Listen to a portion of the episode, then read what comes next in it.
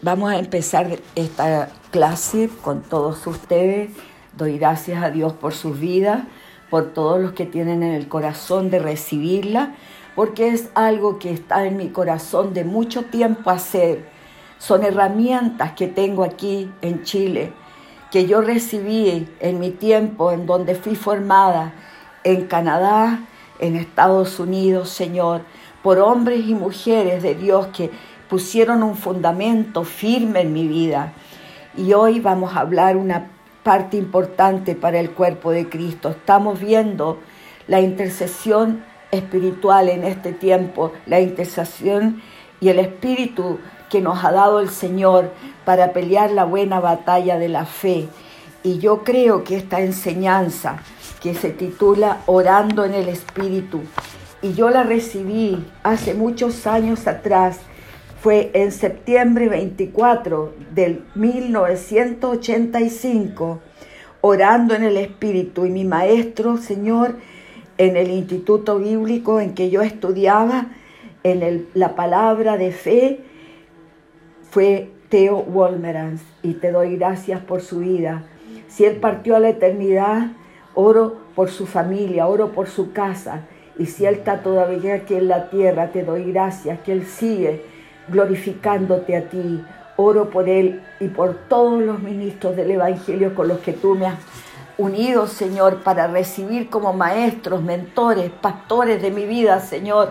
En el nombre de Jesús, me uno a todo el cuerpo de Cristo que ora por ellos, Señor, declarando que sus vidas, Señor, tienen orden y restauración en todo, en el nombre de Jesús. Amén y amén. Gracias, Señor. Entonces vamos a ver la lección de hoy día que es orando en el Espíritu. Esta es la primera lección. Y vamos a ver lo que es orar en el Espíritu. El orar en el Espíritu es una fuerza poderosa, espiritual, que nos ha dado el Señor porque el Espíritu se mueve por sobre toda la tierra. Cuando tú oras en lengua, el Espíritu Santo sigue haciendo lo mismo que hizo desde el principio, se movía sobre las aguas, se mueve sobre todo lugar donde Él debe ir llevando tu oración, porque Él sabe cómo llevarla. El Señor nos dio a nosotros una parte con Él para ser colaboradores de Él orando cuando oramos en el Espíritu. Cuando oramos en el Espíritu, de acuerdo con la palabra de Dios, y vamos a ir a Primera de Corintios 14, por favor. Vayan conmigo a Primera de Corintios 14 y vamos a ver en esta escritura lo que el Señor nos quiere decir esta mañana, porque tú donde estás en este momento vas a ser inyectado de poder para empezar a orar como conviene, para entender lo que es la oración en el Espíritu. El Señor dice en el capítulo 14, versículo 2, porque el que habla en lenguas no habla a los hombres, sino a Dios, pues nadie le entiende, aunque por el Espíritu habla misterios. Pero el que profetiza habla a los hombres para edificación, exhortación y consolación. El que habla en lengua extraña a sí mismo se edifica, pero el que profetiza edifica a la iglesia. Pablo está enseñando aquí a nosotros, por medio del Espíritu Santo, por qué tenemos esta, este regalo de Dios eh, esta herramienta que es el orar en lenguas, el hablar en lenguas. El hablar en lengua es una evidencia. Vaya, deje marcado Primera de Corintios 14 y vaya conmigo ahora al libro de Hechos. Y vamos a ver por qué. ¿Por qué el orar en lenguas es una evidencia? Y vamos a ver en el capítulo 2 de Hechos Dice la palabra del Señor así, en el nombre de Jesús. Versículo 1. y estoy con dos alumnos acá, van a leer ellos también. El versículo 1 lo va a leer Mirtita, por favor. Cuando llegó el día de Pentecostés, estaban todos unánimes juntos. Y Marco va a leer el 2. Y de repente vino del cielo un estruendo como de un viento recio que soplaba, el cual llenó toda la casa donde estaban sentados. Y se les aparecieron lenguas repartidas como de fuego, asentándose sobre cada uno de ellos. Fíjense que la Biblia dice lenguas como de fuego. Esas lenguas, ustedes ven que a veces las llama, parecen unas lenguas hacia afuera. ¿Por qué deja esta comparación? Porque el hablar en lenguas te pone a ti en un nivel donde tú hablas con tu boca una palabra, una lengua que viene del cielo. ¿Hacer qué cosa? Atraer el amor de Dios a través de tu oración, a través del poder que tiene Dios, que es amor, para cambiar situaciones que al no orar en lenguas tú no lo puedes hacer. Y dice la palabra del Señor que fueron todos llenos del Espíritu Santo y comenzaron a hablar en otras lenguas, según el Espíritu les daba que hablasen. ¿Qué es lo que vino cuando vino sobre ellos esta lengua que se asentaron prácticamente como que el Espíritu Santo tomó un asiento sobre todos ellos y se puso sobre ellos y luego ellos con esas lenguas que empezaron a salir por el fuego purificador del poder de Dios, empezó a salir de su espíritu otras lenguas según el espíritu que da, según el espíritu, dice aquí esto es importante, les daba, les daba, el espíritu les daba, pero ellos hablaban. El que habla eres tú. Tú eres el que tener, tienes que hablar por fe los, los sonidos, porque el hablar en el Espíritu es decir palabras que tú no conoces, que van a dar que va a darte el Espíritu Santo, pero no las va a hablar el Espíritu Santo, las vas a hablar tú. Igual cuando hablas una palabra profética, tú hablas basándote en lo que ha dicho Dios, que está escrito, y tú lo hablas, tú lo hablas por el Espíritu, y tu boca es la que lo dice, pero estás hablando lo que hay en el corazón de Dios, lo que Dios quiere hacer entender a su pueblo y con las lenguas tú estás hablando en el idioma del cielo la perfecta voluntad de Dios. Porque si tú vas ahora conmigo aquí, dejando aquí esta parte, te vas conmigo, por favor, al libro de Romanos. En Romanos, en el capítulo 8, aquí vamos a ver lo que dice el Señor de esto de las lenguas. Es tan importante, hermano, entenderlo para que tú lo puedas practicar en tu vida, usar las lenguas como una herramienta que va a ayudarte en tantas cosas de tu vida. Aquí dice en capítulo 8 la palabra del Señor. Dice el versículo 24. Léelo, Mirtita. Porque Dale.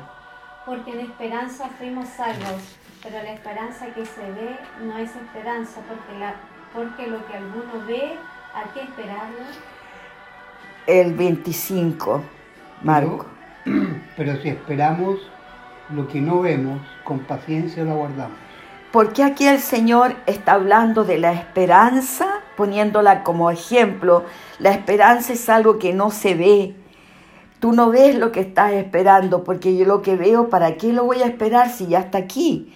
Pero lo que no veo, lo espero como lo aguardo, vigilo, velo, velo contra mis enemigos con paciencia. Ahí se une la paciencia y aquí entra la parte importante. De igual manera, dice el versículo 26, que la paciencia, el Espíritu nos ayuda, el Espíritu me ayuda, diga conmigo, el Espíritu me ayuda. ¿En qué? En mi debilidad pues qué he de pedir como conviene, no lo sé, pero el Espíritu mismo intercede por nosotros con gemidos indecibles. Aquí vienen palabras que yo te voy a dar. Aquí la debilidad tuya es lo que tú no puedes ver todavía, porque todo lo de Dios es revelación. Su palabra tiene que correrse el velo que te tiene a ti en ese momento sin entender lo que quiere decirte Dios con alguna escritura. Y cuando ese velo está cerrado y empiezas tú a orar de esta manera, esperando que, esperando poder orar lo que tú no ves, orando en el Espíritu, tú sabes que el Espíritu Santo así lo compara con la esperanza, porque el Espíritu Santo, la esperanza es la gracia que tienes tú para el futuro. Pero el Espíritu Santo ve lo que está en el futuro, porque Él es Dios. Él conoce el fin del principio y la parte más importante tuya para orar cuando oras en lengua es que estás orando lo que tú no ves lo que está por delante, lo que hay por delante de ti. ¿Y qué es lo que hay por delante? El enemigo muchas veces tiene oposiciones, pero tú orando en el Espíritu Santo, cuando oras con la ayuda de Él, atraviesas situaciones, porque Él es el Dios ayudador, la tercera persona de la deidad que está aquí en la tierra para ayudarte a orar a orar como conviene, atravesar ese monte que no has podido atravesar. Él tiene el poder de hacerlo pedazo. Él tiene el poder de quitarlo de tu camino. Él tiene el poder de hacer arrancar a tus enemigos. Y tú estás orando hacia el futuro, orando en lenguas, que es la primera parte que estamos viendo acá en Primera de Corintios, de vuelta ya, 14, deja marcado Romanos 8, 14, el versículo 2. Dice ahí que tú cuando hablas en lenguas, hablas misterios por el Espíritu. ¿Qué misterio más grande tienes tú? El misterio más grande es lo que está por venir. Yo no tengo idea lo que va a pasar mañana, dónde quiere Dios que esté yo. Él tiene mi futuro en sus manos, Él tiene el futuro de todos nosotros en sus manos y el Señor, nuestro Dios, quiere que nosotros atravesemos primero en el Espíritu con el Espíritu Santo y echemos abajo montes que hay por delante, todas las oposiciones que tiene el diablo por delante de nosotros para que no salgamos de situaciones como esta pandemia, que es lo que va a hacer que el pueblo de Dios atraviese. Una de las cosas es la oración en lenguas, una de las cosas que te va a ayudar a atravesar, porque Dios te va a dar palabras a través de tu oración también para poder destruir situaciones que están ahí por delante o ordenar cosas porque por delante el enemigo al que causa caos y tiene cosas preparadas, pero Dios, Dios es tan grande que te ha dado esta herramienta. Y aquí en el capítulo 14, cuando estamos orando en lengua, dice el versículo 14, léelo Mirtita. Porque si yo oro en lengua desconocida, mi espíritu ora, pero mi entendimiento queda sin fruto. El entendimiento, ¿qué parte es esa? Es la mente tuya. Te lo voy a leer como está en el griego, porque así te va a ayudar a ti mucho más. Esta parte es importante entender cuando nosotros tenemos una, eh, una versión de diferentes, nosotros en el instituto que estudié yo, me enseñaron a, ver por varias versiones lo que yo estaba leyendo. Y la que más usaban mis pastores era esta, que está en este momento solamente en inglés, la Biblia amplificada, que muestra como dice el griego.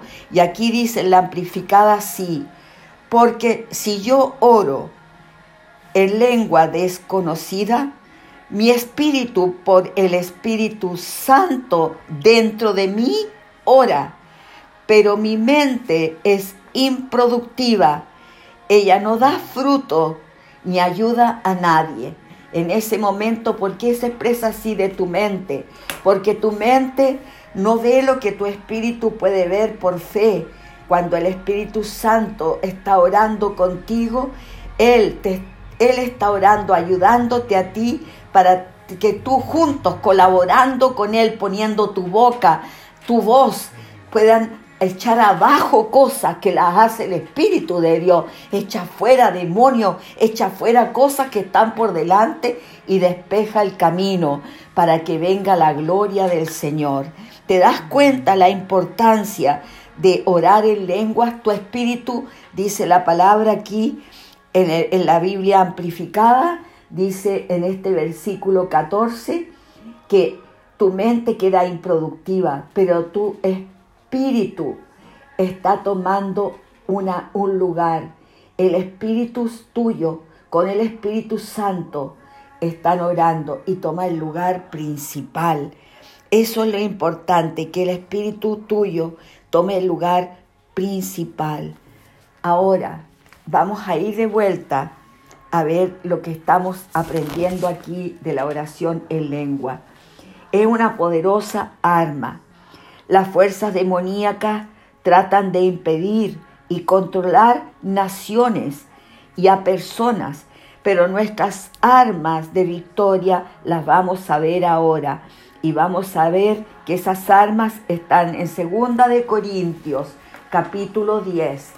Vayan conmigo a Segunda de Corintios, capítulo 10 y vamos a leer los versículos 3 al 5. Segunda de Corintios 10, 3 al 5. Empieza Marco 3. Pues aunque andamos en la carne, no militamos según la carne. Porque las armas de nuestra milicia no son carnales, sino poderosas en Dios para la destrucción de fortalezas Mirtita, el 5. Derribando argumentos y toda altivez que se levanta contra el conocimiento de Dios y llevando cautivo todo pensamiento a la obediencia a Cristo. Esas fortalezas son esas fuerzas demoníacas que se ponen en la mente de los hombres para oprimirlo.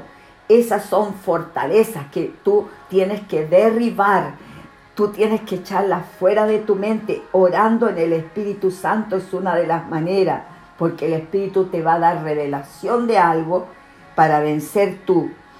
¿Y qué otra cosa tenemos que ver con esto? Las naciones. Cuando tú estás orando, ¿qué armas te ha dado Señor? El Señor para orar y pedir por las naciones, pedir por los gobiernos ¿Qué armas te ha dado el Señor? ¿Cuáles son las armas de tu milicia que no son carnales? Primero, el nombre de Jesús. Esa es la primera arma espiritual que tiene el cristiano, su fe en el nombre de Jesús. La segunda es la fe en la sangre, el poder que tiene la sangre de Jesús que selló el pacto Todas las promesas están selladas con la sangre de Jesucristo. Esa es la segunda arma de tu milicia. ¿Y cuál es la siguiente? Toda la armadura de la palabra de Dios. La palabra de Dios que te ha dado el Señor. Esa armadura que está en Efesios 6 del 10 al 18, que la vamos a ver después. Pero todas esas armaduras tiene el cristiano además tiene un arma poderosa, el orar en lenguas. Y eso es lo importante. Entonces vemos que tenemos aquí cinco, el nombre de Jesús, la fe en la sangre de Jesús con por el poder y el pacto que hizo la sangre, el poder de la palabra de Dios, la armadura de Dios que tiene el cristiano y el orar en lenguas. Dios nos ha dado todo esto. ¿Y qué es lo que vamos a ver para empezar hoy día y orar por las naciones? Vamos a ir al libro de Daniel, vayan al libro de Daniel en el Antiguo Testamento y vamos a leer del 1 al 13. Esto nos va a ayudar a poner un fundamento sólido en todas las cosas que tenemos que orar para este tiempo en que hemos nacido nosotros, para estar aquí en la tierra haciendo una cosa nos dejó el Señor. ¿Qué cosa? Nos dejó aquí en la tierra para poder llevar a cabo su plan. Ustedes saben cuál es el plan de Dios, la salvación del mundo, la predicación del Evangelio. Es tan sencillo todo el poder de Dios y parte de la predicación del Evangelio que es necesaria es la oración, la intercesión. Y nosotros estamos intercediendo, ahora lo podemos hacer libremente de nuestros hogares. Entonces vamos a leer el capítulo 10 de Daniel, perdón, vamos a empezar por el capítulo 8 de Daniel. Vamos a ir al capítulo 8 de Daniel primero. Aquí vamos a ver, Mirtita lee el primer versículo. En, en el año tercero del reinado del rey Belsasar me apareció una visión a mí, Daniel, después de aquella que me había aparecido antes. El 2. Vi en visión y cuando la vi yo estaba en Susa, que es la capital del reino en la provincia de Elam. Vi pues en visión estando junto al río Ulay. Esta visión que tiene está aquí en el capítulo 8. Daniel dice el versículo 27 del capítulo 8, quedé quebrantado, estuve enfermo algunos días y cuando convalecí atendí los negocios del rey, pero estaba espantado a causa de la visión y no la entendía. Imagínate, Dios le da una visión a un profeta, confiaba tanto en Dios, en este hombre de Dios, que le entrega una visión de los últimos tiempos. Fue tan poderoso lo que él vio. Él piensa que no tenía el nuevo nacimiento. Él tenía la unción de, sí, de ser un profeta, pero queda tan con la maravilla que ve que no logra entender todo, se llegó a, a enfermar, quiere decir quedó desmayado, cansado físicamente. Y entonces, ¿qué pasa aquí? dice aquí en el versículo 9, 1, capítulo 9, perdón, versículo 1, Mirtita. En el año primero de Darío, hijo de Azuero, de la nación de los Medos, que vino a ser rey sobre el reino de los caldeos. El 2, Marco. En el año primero de su reinado, yo, Daniel, miré atentamente en los libros el número de los años de que habló Jehová al profeta Jeremías, que habían de cumplirse las desolaciones de Jerusalén en 70 años. ¿Se fijan ustedes lo que hacía este hombre? Con lo que Dios le mostraba a él, él miraba el tiempo que él vivía, él buscaba a Dios con todo su corazón. Y lo que había dicho el profeta Jeremías, era un hombre temeroso de Dios, era un hombre que se sujetaba y buscaba a los hombres de Dios como Jeremías. Lo que había dicho, anunciado, él lo veía que en su tiempo había llegado a ser. Y dice cuando en el versículo 3 dice, volví mi rostro a Dios el Señor, buscándole como buscaba en oración. ¿Cómo se busca a Dios? En oración. Cuando tú oras en lengua, tú puedes decir, Espíritu Santo, tú eres mi ayudador. Quiero buscar, quiero buscar en oración la voluntad del Señor, el rostro de mi Señor. Quiero, esta es una de las cosas que puedes hacer orando. Busco tu rostro, mi Señor. En ayuno, silicio y ceniza, Él se puso en ayuno, hizo un ayuno. Y dice el versículo 4, léelo, Mirtita.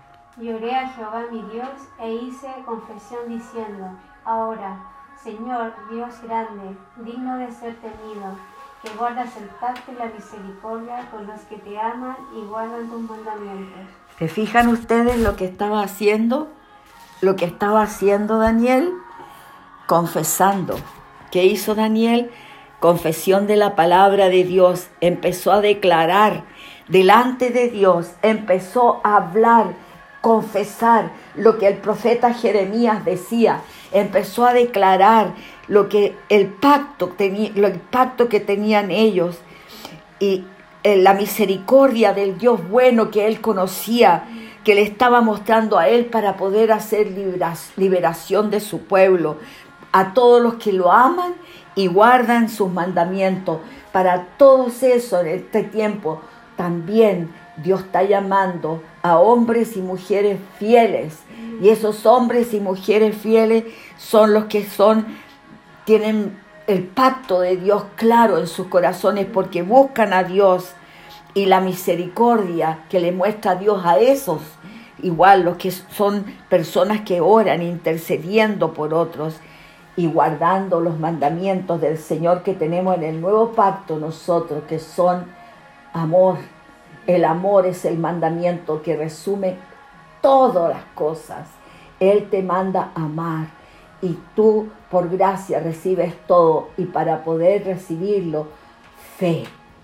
Todos los hombres de fe, todas las mujeres de fe son hombres y mujeres de pacto y todos los hombres temerosos de Dios son hombres y mujeres de pacto porque son hombres de fe, mujeres de fe, que aman a Dios y el amor de Dios que derramó en su corazón el Espíritu Santo lo entregan a través de la oración en lengua para ir quemando lo que debe quemarse por delante, echando abajo barreras que ha puesto el diablo. ¿Te das cuenta de la grandeza de esto?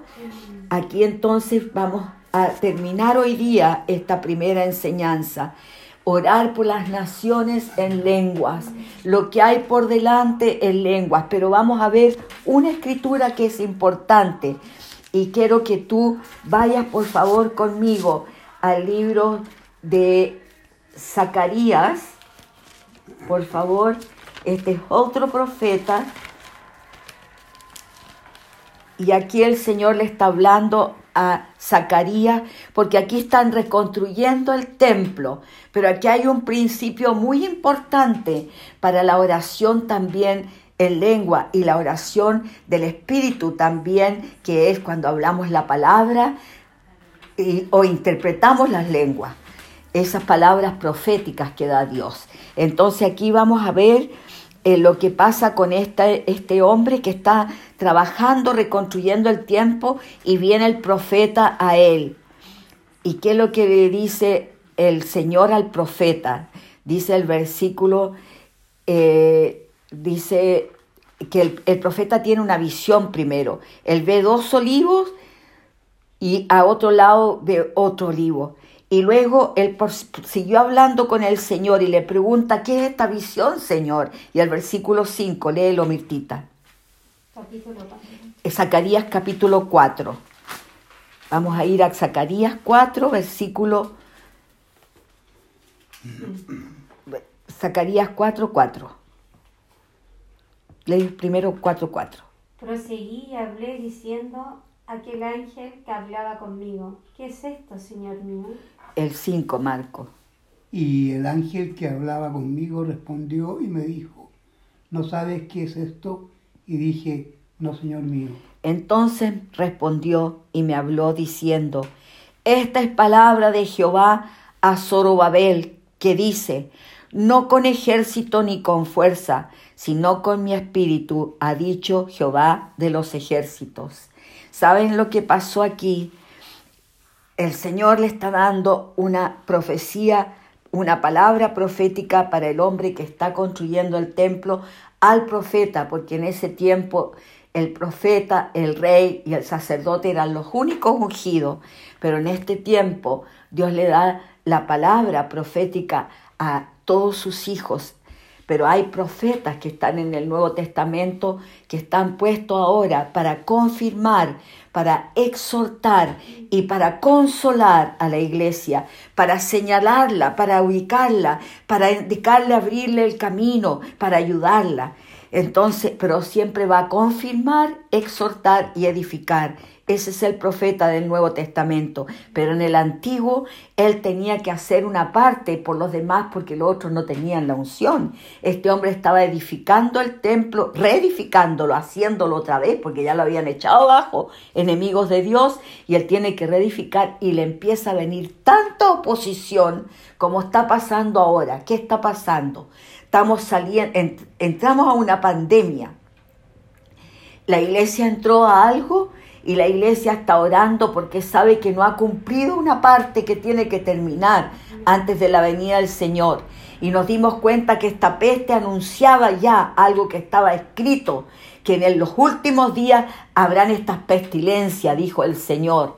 No tengo tiempo hoy día de ir a eso, pero eso está profetizado por Jesús cuando le preguntaron cuáles eran las señales del último tiempo. Y él habló de, esta, de esto que estamos pasando ahora, una, una plaga. Esta pandemia es una plaga. Y han habido unas plagas enormes antes de que esta pandemia viniera. En África, en algún lado, una plaga de langostas horrible. Entonces, ¿qué estas, estas señales? No las manda Dios pero vienen a la tierra, ¿para qué? Para que la iglesia haga su parte. Si están viniendo, el Señor está diciendo, vengo, vengo pronto. ¿Y qué está diciéndole a la iglesia? Ustedes están en la tierra para colaborar conmigo, para orar por las naciones. Pídanme y les daré las naciones, dice en el Salmo 2 el Señor. Y está diciéndonos aquí para orar por las naciones. Y está diciéndonos, ustedes están en este momento haciendo algo para poder reedificar continuar la iglesia ahora renovada, la iglesia avivada. Eso están haciendo y hay mucha oposición. Por eso es importante entender que esta profecía de Zacarías es para el día de hoy, para nosotros en esta parte. ¿Y qué es lo que nos toca hacer nosotros? Dice el versículo 7, ¿quién eres tú? Le tiene que decir el profeta a, Zorobabel que él haga. Y le dice, ¿quién eres tú, oh gran monte? Delante de Zorobabel serás reducido a llanura él sacará la primera piedra con aclamaciones de gracia, gracia. Mira la implicancia de esta palabra profética. Estos no eran del tiempo de la gracia, eran del tiempo de la ley. Si ellos no hacían algo, les venía la maldición. Y a Zorobabel le estaban impidiendo a ese hombre que tenía la voluntad y estaba tratando, no había podido ni levantar una piedra para empezar por toda la oposición que tenía. Y la palabra de Dios por el profeta le dice, Zorobabel, todo lo que está delante de ti oponiéndose ahora, Dios lo echa abajo con estas palabras, gracia, gracia. Entonces esa palabra, gracia, di conmigo, gracia, Gracias. es una palabra para nosotros Es una palabra para nosotros. Que nos muestra que nos muestra. cuando estamos esperando, cuando estamos esperando, orando en lenguas, orando en lengua. porque esperar es orar, Porque esperar es orar, orar en el Espíritu orar en el y orar con el entendimiento. Y orar con el entendimiento, y orar palabras proféticas. Y orar palabras proféticas, y anunciar a lo que está por delante. anunciar lo que está por delante. Hay gracia, Hay vamos a atravesar, Vamos a pasar. saldremos de esta pandemia. Saldremos orando en el Espíritu Santo, orando en el Espíritu, orando en lenguas, orando en lengua, hablando la palabra, hablando la confesando palabra, la palabra Declarando la palabra y declarando gracia y declarando gracia. hay Hay en lo que yo espero. en lo que yo espero. Espero la gracia Espero la gracia que me espera al llegar. espera. Y cuando yo declaro gracia yo declaro y oro en el Espíritu, y oro en el Espíritu, la iglesia atraviesa la la iglesia atraviesa y llega al lugar, y llega al lugar al otro lado, al otro a la libertad a la libertad que tiene Dios a sus hijos a sus para entrar a ese tiempo Para entrar a ese tiempo de avivamiento en cada iglesia de avivamiento en cada iglesia local local que es llena del Espíritu Santo, que es llena del Espíritu, que está unida en amor, está está unida unida en amor, que es llena de la fe que que es es llena de la fe y el propósito de Dios. y el propósito. Y en esas iglesias. En esas iglesias está el avivamiento está la avivamiento. que va a llenar toda la tierra que va a llenar toda la del conocimiento